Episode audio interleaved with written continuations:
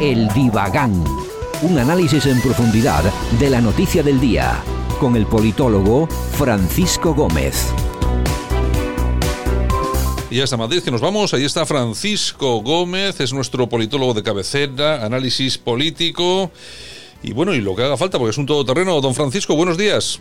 Buenos días, Santiago. ¿Qué tal? ¿Cómo estás? Pues aquí, pues aguantando otro día más. ¿En qué día estamos? En el 17 de la cuarentena, ¿no? Del confinamiento. Por ahí andamos, sí, sí, creo que sí. 17 o 18, uno ya no lleva ni la cuenta. Estamos en una situación. bueno, eh, vamos a ver, tenemos eh, un vídeo, vamos a poner un cachito. Está en italiano, porque hoy, vamos a hablar de un tema que yo creo que va a ser muy interesante, pero vamos a poner un trocito a nuestros oyentes, eh, aunque luego explicaremos de qué se trata, porque yo creo que se entiende bien, pero tampoco no queremos aburrir. Así que simplemente vamos a poner un, un trocito. Vamos, vamos con ello. È un esperimento, certo, ma preoccupa, preoccupa tanti scienziati e un gruppo di ricercatori cinesi innesta una proteina presa dai pipistrelli sul virus della SARS, la, pol- la polmonite acuta, ricavato da topi.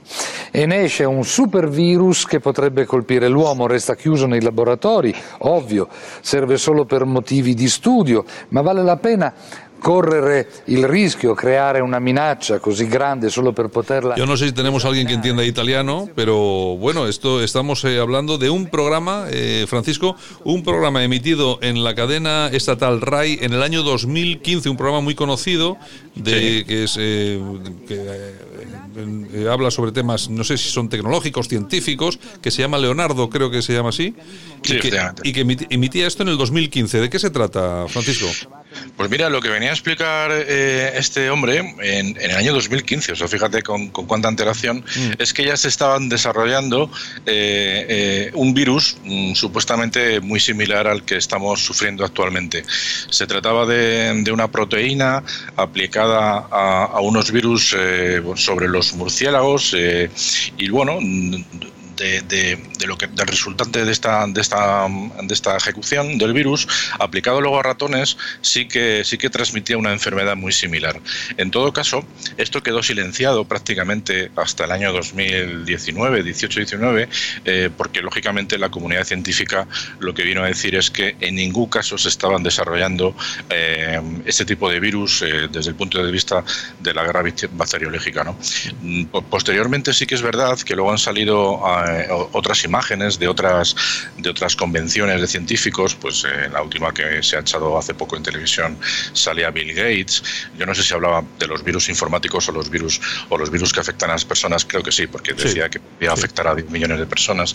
Pero lo cierto es que la comunidad científica sí que se ha encargado de tapar todo vestigio de la posibilidad de que eh, se esté investigando con virus pues para utilizarlos de forma, de forma violenta eh, en lo que se viene conociendo como guerra bacteriológica. De todas formas, eh, el hecho de que hoy hablemos de este asunto es porque desde el punto de vista geopolítico o geoestratégico pues es francamente muy interesante. Y no se trata de hacer eh, teorías conspiratorias, sino sencillamente analizar el por qué se están produciendo ciertos movimientos a nivel, a nivel mundial que dentro de lo que es el ámbito de la política y la economía, pues están íntimamente ligados con estos. El hecho de que el virus haya surgido en China, mm, francamente, no es una casualidad. Y no vamos a entrar en detalle de si allí había un, laboratorio bacteriológico de cuarto nivel eh, instalado en Wuhan y que parece ser que sí que estaban investigando este virus. Eh, lo cierto es que allí es donde se ha, se ha desarrollado y donde se ha extendido a toda la población. Y no sabemos, lógicamente, porque no somos expertos, si esto ha sido de forma natural o ha sido de forma intencionada por un error. Bueno, el caso es que eh, todo ha coincidido en un entramado político en el que, como todos los oyentes saben, Estados Unidos y China estaban dentro, en, estaban metidos en unas negociaciones comerciales a nivel mundial. Y eso además ha venido acompañado pues, por un acercamiento también de, de Estados Unidos con Corea del Norte, pues como vimos con la, con la convención que hubo entre, entre Trump y Kim Jong-un. Bueno, lo cierto es que cierto acercamiento a nivel político se estaba produciendo.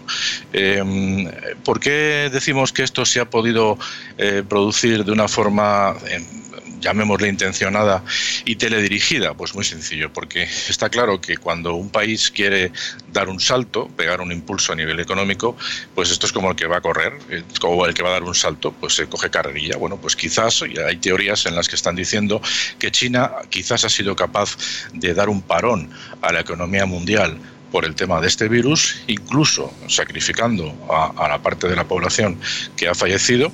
Estas teorías, además por investigaciones importantes que se están llevando desde, desde Estados Unidos, que es precisamente desde donde yo quisiera que enfocáramos este asunto, porque todo lo que hemos utilizado para documentarnos es fundamentalmente medios americanos. Estamos hablando de la Fox, estamos hablando de, de, la CNN, estamos hablando de periódicos como Daily News, en el que eh, ellos, desde su punto de vista cultural estadounidense, lo que es la defensa de su territorio, la defensa de su cultura, pues entiendan que esto no deja de ser un ataque bacteriológico. Eh, ¿Por qué se ha producido la extensión de todo este, de toda esta pandemia, fundamentalmente en Europa y especialmente en los países de Italia y posteriormente en España? Pues por una razón muy sencilla, como digo, desde el punto de vista de la geopolítica, tiene que ver pues, eh, porque desde el entramado del bloque comunista donde percibimos que inmediatamente Rusia cerró frontera, eh, el, virus se ha extendido a Europa, a, como decía, a, España e Italia, porque la Unión Europea actualmente, desde hace ya bastante tiempo, se encuentra en una, en una situación evidentemente de descomposición y la descomposición a la hora de atacar a, este, a esta Unión, pues eh, lo más recomendable es hacerlo en los países que culturalmente y políticamente están más desordenados y no creo que tenga nadie la menor duda y que no esté de acuerdo en que Italia y España son los países absolutamente más desordenados de la Unión Europea, porque Grecia ya aprendió de la crisis de 2008 al ser rescatado y, digamos que han puesto pie en tierra o, rodilla en pared al tener que haber asumido la realidad eh, de la economía en sus propias carnes y a Portugal le ha pasado lo mismo. Por lo tanto, eh, España y Portugal son los países que políticamente son más inestables y lógicamente además culturalmente pues somos más proclives pues a lo que es el contacto. Las ciudades están mucho más concentradas, con lo que al final la propagación puede ser más inmediata.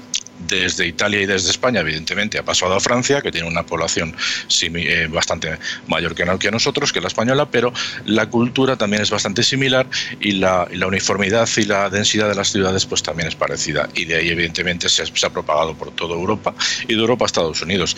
Mm, entonces, bueno, pues esto es cuestión de desarrollarlo. Evidentemente es un tema bastante complicado, pero lo que está cierto, lo que, lo que está claro, Santiago, es que ha habido un parón en la economía, un parón de tres meses y desde el punto de vista americano, norteamericano, se están haciendo investigaciones, no solo a nivel periodístico, sino también a nivel militar y de servicios de inteligencia, donde, donde se sacan conclusiones bastante interesantes que si quieres ahora seguimos desarrollando. ¿Qué opinas? Pues eh, no, bueno, pienso que yo, vamos a ver, yo no soy nada conspiranoico, es decir, a mí las teorías de la conspiración la verdad es que me creo muy pocas.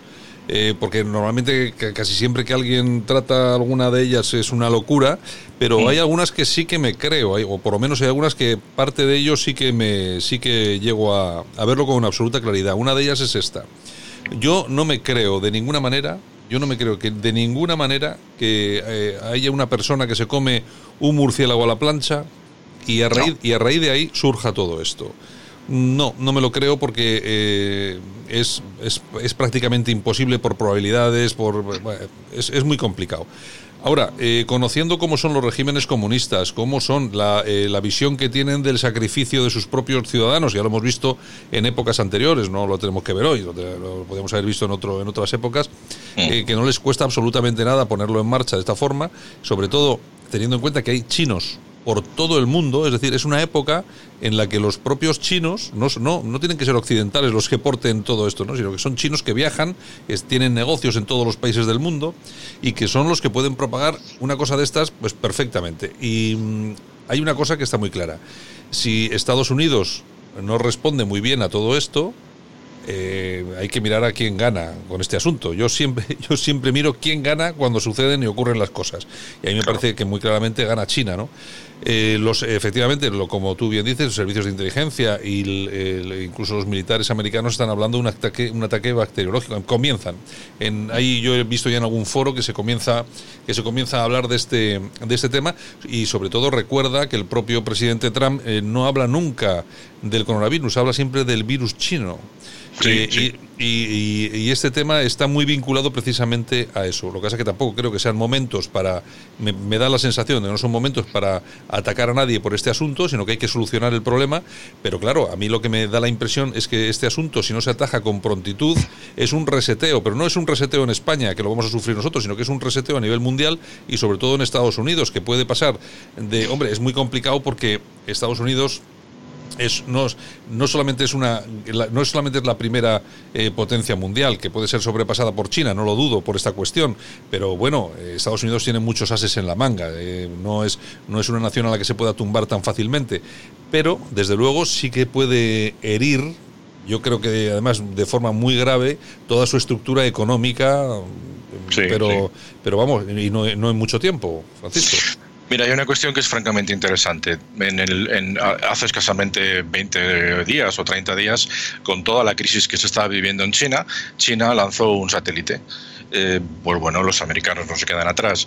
A mí me han llegado informaciones y también las he podido comprobar a base de investigar que eh, las bases más cercanas, las bases militares más cercanas a China eh, han estado también a través de los satélites detectando las, los, los siete, los siete centros donde se han estado bueno, pues, gestionando todos los cadáveres que, han sucedido en China han estado, son siete centros en el área comprendida eh, de toda la zona de Wuhan, una vez que ya se extendió, que estamos hablando de 60 millones de personas, mm. según, según, según los, los militares americanos, eh, ellos han percibido que esas siete, esos siete eh, centros tanatorios, o como crematorios mm. eh, han estado funcionando a pleno rendimiento durante las 24 horas del día desde el mes de enero.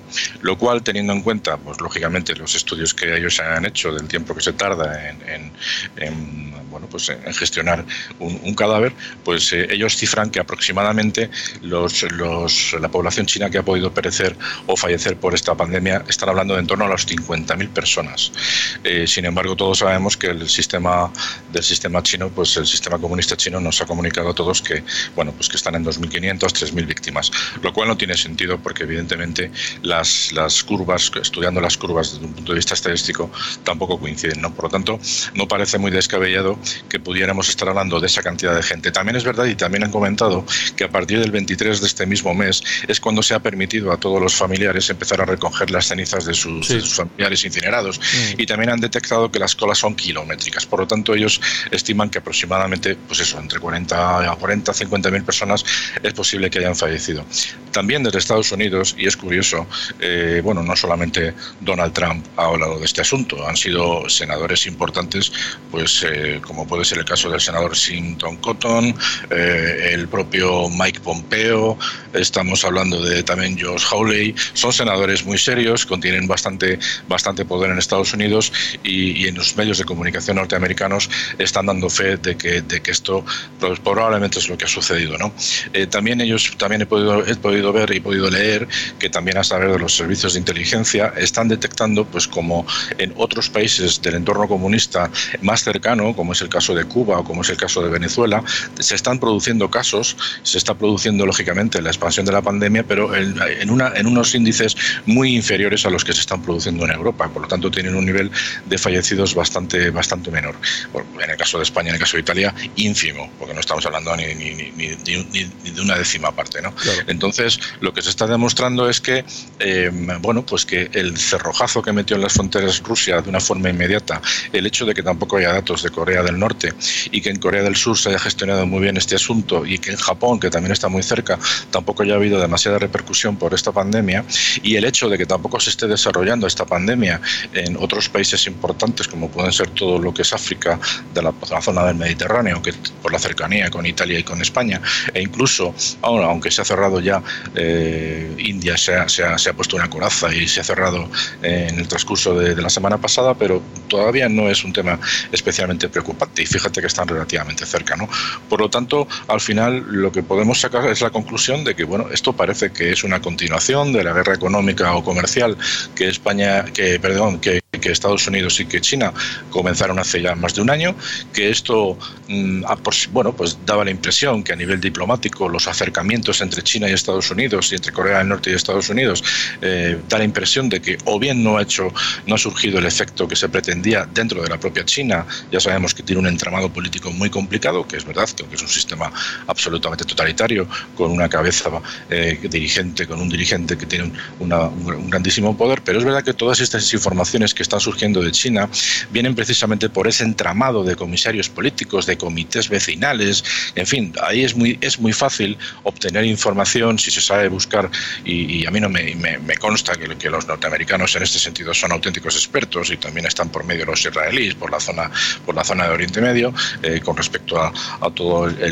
la pandemia en, la zona de Irak, bueno, pues han detectado contactos, ¿no? Por lo tanto, eh, no es descabellado pensar que, bueno, pues que sin saber si esto se ha producido una mutación de un, de un virus de una forma natural, lo que está claro que la dirección del virus ha sido bastante malintencionada. Como te decía, si, si, si el bloque comunista quiere, eh, quiere destrozar la economía mundial, pues donde mejor que empezar en Europa, por la fragilidad de la Unión Europea. Estamos viendo como en unos momentos de crisis no nos, la Unión Europea no se pone de acuerdo. Estamos viendo la parte del norte de Europa absolutamente insolidaria con la parte del sur. Una, una, parte del, una, un, un, norte de Europa que además tiene una concepción de la vida muy diferente a lo que es la nuestra, a lo que es la italiana. ¿no? Eh, hace poco, eh, bueno, ayer mismamente salió la noticia de que un responsable de finanzas de un lander alemán, al verse incapaz de solucionar la situación, se ha suicidado. O hace poco un miembro del gobierno en Holanda indicó que el problema que tenemos en España o en Italia es que atendemos a nuestros ancianos. O sea, fíjate qué diferencia culturalmente, ¿no?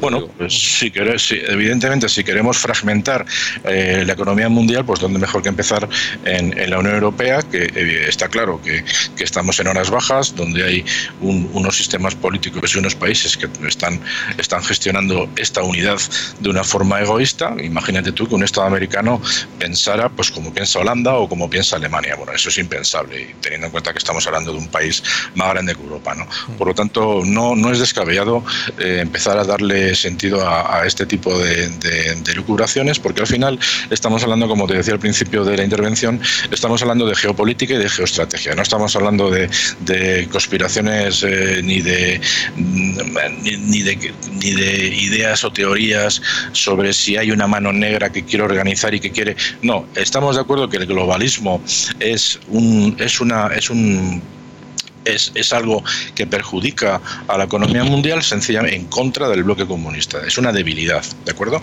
Es una debilidad y en el caso de la Unión Europea se detecta pues por el hecho de que cuando la pandemia ha llegado a Europa, Europa no se ha cerrado, los países no han cerrado fronteras, sino que el liberalismo propio de la Unión Europea y de los países europeos ha dejado y ha provocado que las fronteras abiertas eh, hayan, hayan dado rienda suelta a la propagación del virus. A mí no me cabe la menor duda de que esto estaba más que pensado si ha sucedido de una forma aleatoria, se ha aprovechado la cuestión y si no ha sido de forma aleatoria, pues estamos asistiendo pues eh, a algo que ya es novedoso y que, a nivel mundial no había sucedido nunca y estamos, estaríamos hablando de, un conflicto bacteriológico provocado. ¿no? Eh, no creo que a nadie nos sorprenda de que en China eh, se tenga ningún problema en, en, sacrificar a una parte de la población para conseguir objetivos a gran escala. Ya lo vimos en su momento cuando se produjeron hace ya años las revueltas en China, donde se hizo una auténtica escabechina en la plaza Tiananmen. Por lo tanto, es un, es un régimen absolutamente totalitario y, y, al final, económicamente, todo desemboca en lo que el propio Trump o, algunos miembros del gobierno de Trump están diciendo, ¿no? que es algo que es una realidad palpable. En una situación de crisis provocado por China, la Unión Europea le está comprando los recursos a China y, sin embargo, Estados Unidos no le está comprando absolutamente nada a China. Por lo tanto, si además eso hay que sumarle que, por ejemplo, se han producido algunos detalles bastante preocupantes, sobre todo en el entorno de la OTAN, como que es que en Italia hayan llegado eh, médicos cubanos o incluso una dotación del ejército ruso, aunque sea con, con, intenciones, eh, lógicamente, para ayudar, pero es curioso que en un país de la OTAN pues entren, entren eh, médicos cubanos y, el ejército ruso, teniendo en cuenta que forma parte de la OTAN. O sea, no me extraña que desde la administración de Trump estén francamente preocupados por la desestabilidad que es la desestabilización que se está produciendo en el ámbito de la Unión Europea y por la actitud que los gobiernos europeos están teniendo al echarse en brazos de la economía china, lo cual está haciendo, pues como decimos aquí en España, está haciendo su agosto, una vez que nos ha provocado la enfermedad y ahora nos está vendiendo los recursos, aunque luego algunos casos pues vengan defectuosos, pero eso hay que, hay que decir que les está pasando a todos los gobiernos o a muchos gobiernos de la Unión Europea. Por lo tanto, esto es un, esto es un, un mercadeo que está degenerando, pero aquí hay un beneficiado a día de hoy, que China. Por eso te decía que a mí la impresión que me da es que para dar un salto tienes que hacer un pequeño retroceso para coger carrerilla. Pues me da la impresión que estos tres meses que China ha, sufrido, pues ha sido esa carrerilla y salvo que en los próximos días eh, veamos que se recrudece un segundo brote de una forma tan brutal como ha sufrido en enero y febrero, pues entonces eh, pues todo esto quizás quedaría en, quedaría en nada. Pero la sensación que está dando es que lo tienen bastante controlado, la mayoría de las ciudades chinas ya están funcionando a pleno rendimiento y sin embargo en el resto del mundo estamos parados.